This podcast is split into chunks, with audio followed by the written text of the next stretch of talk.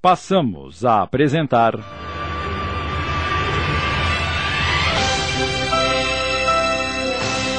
Teatro Especial de Natal com a história. Emoções na Noite Maior. Inspirada numa psicografia de Célia Xavier de Camargo, ditada pelo Espírito Marcelo. Minissérie de Sidney Carbone.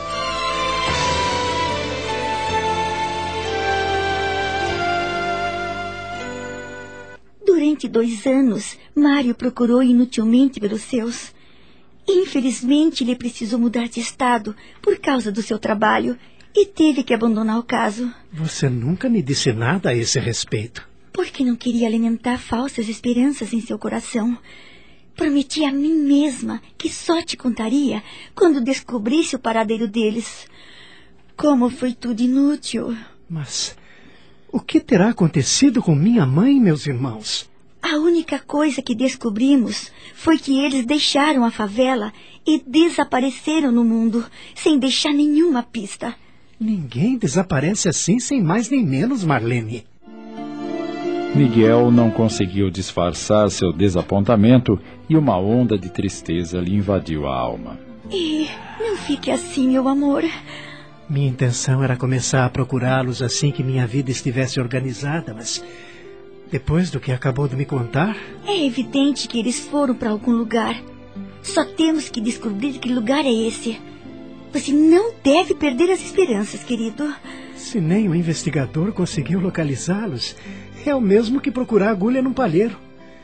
É, sinceramente, eu confesso que estou desanimado, sabe? Desânimo é acomodação, Miguel. E você nunca foi acomodado. Portanto, arregace as mangas e vá à luta. Mas eu nem sei por onde começar. Comecemos pela favela em que você morava outra vez, ora. Os anos se passaram. Quem sabe sua mãe não voltou para lá? Eu duvido muito que alguém tenha coragem de voltar a viver num lugar como aquele. Ninguém sabe o dia de amanhã, meu querido. Às vezes as circunstâncias da vida nos obrigam a fazer coisas que não desejamos. E lembre-se que eu estou aqui para ajudá-lo. Juntos vamos vasculhar todos os cantos desta cidade, palmo a palmo. Deus nos ajudará. É incrível a sua capacidade de levantar o meu astral, Marlene. Você sempre tem as palavras certas no momento preciso. É, eu não sei mesmo o que faria na vida sem você, sabe? Não gosto de te ver triste, amargurado. Já basta tudo que sofreu. Logo que for possível, reiniciaremos a procura. Agora vá tomar um banho, que eu vou cuidar do nosso jantar. A coitada da mamãe deve estar faminta.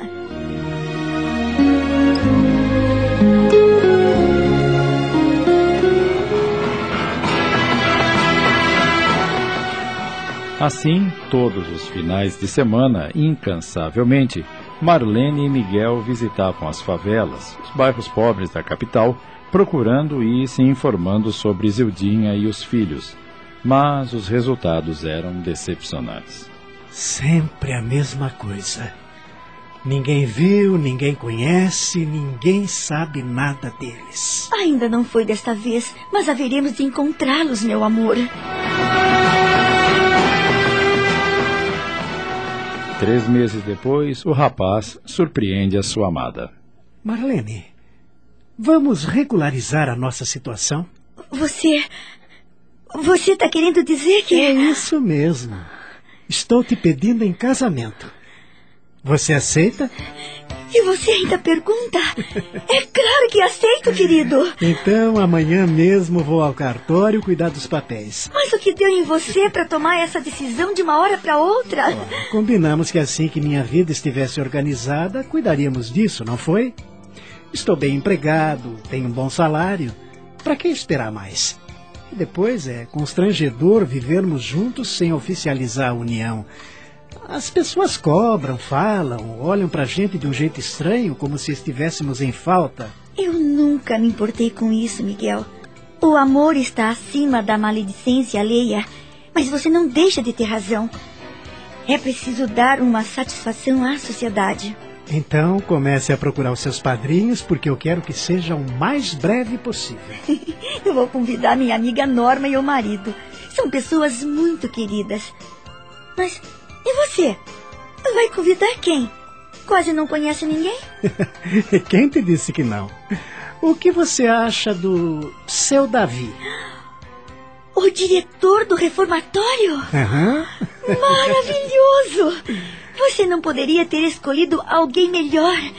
Ele foi tão bom para você no reformatório. Bom é pouco, Marlene.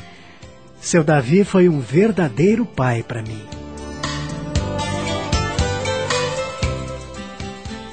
Um mês depois, o casal oficializa a união numa cerimônia muito simples, apenas com a presença dos padrinhos e da mãe de Marlene. Parabéns, Marlene. Que Deus abençoe essa união e que continuem sendo muito felizes. Obrigada, Norma. e que venham logo os filhos. Calma, apressadinha. Felicidades, Miguel. Estou feliz em testemunhar que você está recuperado e integrado novamente à sociedade. Que bom seria se todos que deixassem o reformatório tivessem a sua sorte. Ah, obrigado, seu Davi. Acredite que o senhor tem uma grande parcela de responsabilidade sobre minha recuperação. Eu nunca vou poder agradecer suficientemente tudo o que fez por mim. bobagem, meu filho, bobagem. Se você não tivesse boa índole, o que eu fiz não teria adiantado nada.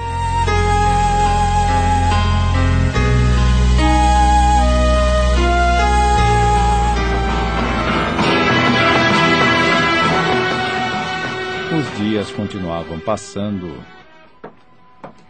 E então, conseguiu alguma informação?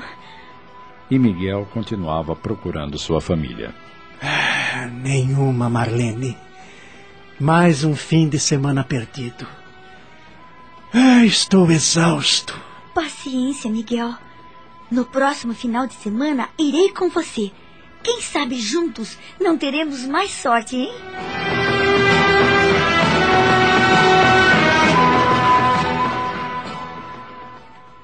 Querida. Sim. Hoje eu estive no centro velho da cidade e vi cenas que me deixaram estarrecido. Que cenas, meu amor? Crianças de rua completamente abandonadas à própria sorte. Meninos e meninas esfarrapados, cheirando cola, viciados em crack. E isto me cortou o coração, sabe? Me lembrei da minha infância miserável, quando integrava a gangue daquele pai de rua. Ah, que miséria, Marlene!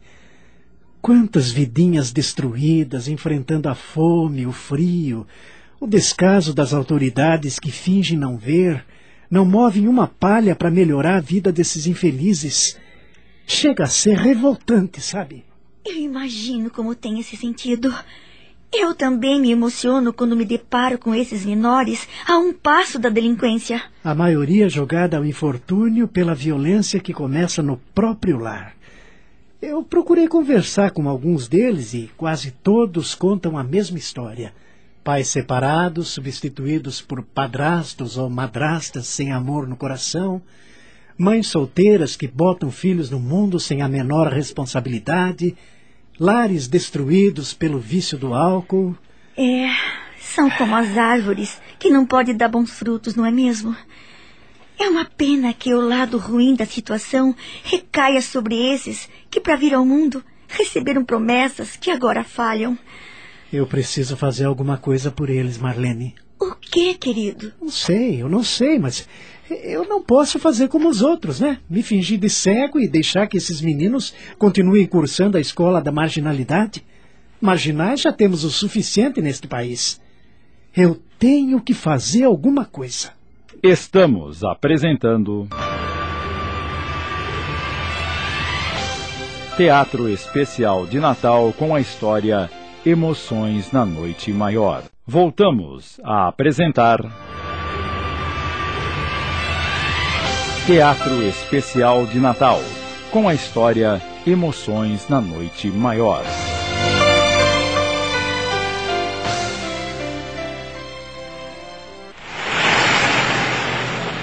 Miguel, que se sentia responsável por seus antigos companheiros da gangue, passou a trabalhar com os meninos de rua, infratores e usuários de drogas. Todas as tardes, quando deixava o seu trabalho, ele se dirigia para onde eles se concentravam. Dava-lhes alimento, agasalhos e procurava conversar com eles de uma forma carinhosa e paternal. Como se chama? Irene, Quantos anos você tem, Irene? vou fazer sete. E por que você está na rua? Porque minha mãe foi morar com o Manolo e ele bate em mim. Como não tinha pra onde ir, vim morar na rua. Mas você ainda é muito criança, Irene. Não pode continuar desse jeito. É melhor na rua do que apanhar todos os dias, tio. Qual é o seu nome? Sebastião, mas quero ser chamado de Tião. E não embaça não, tio. Vai dando fora. Ei, calma, Tião, calma. Eu não quero te fazer mal. Só quero te ajudar. Ah, todo mundo fala isso. Mas querem mesmo é ferrar a gente, isto sim. E sai pra lá que não quero papo. Não tá vendo que tô ocupado? Você não acha que ao invés de cheirar cola, deveria estar numa escola estudando para ser alguém? Esse negócio de escola é pra otário. E dá o fora daqui, ande. Vai, tio, se manda. Antes me responda. Onde estão seus pais? Ah, meu pai deve deve de estar caído por aí bêbado. Minha mãe fugiu com um caminhoneiro. Agora me deixa em paz. Miguel sentia-se mal com as histórias e atitudes dos meninos. Muitos deles recusavam-se a ouvi-lo. Ah, meu Deus. Ajuda-me a ter paciência e ajuda esses pobrezinhos infelizes. Quando conseguia reunir um pequeno grupo, ele o conduzia para um jardim e dava palestras, orientava-os. Dependendo do grupo, às vezes obtinha êxito, pois sua empatia facilitava o entrosamento. E depois, quando os sentia em recuperação, arrumava-lhes colocação e acompanhava com carinho o desenvolvimento deles, evitando assim que chegassem ao estágio em que ele havia chegado. Marlene orgulhava-se do seu trabalho. Na reunião de hoje, o seu Eurico elogiou o trabalho que você tem feito em favor dos meninos de rua. Pediu até uma salva de palmas para você. Ora, o seu Eurico é muito gentil. Todas as pessoas que estavam no centro vieram me cumprimentar em seu nome.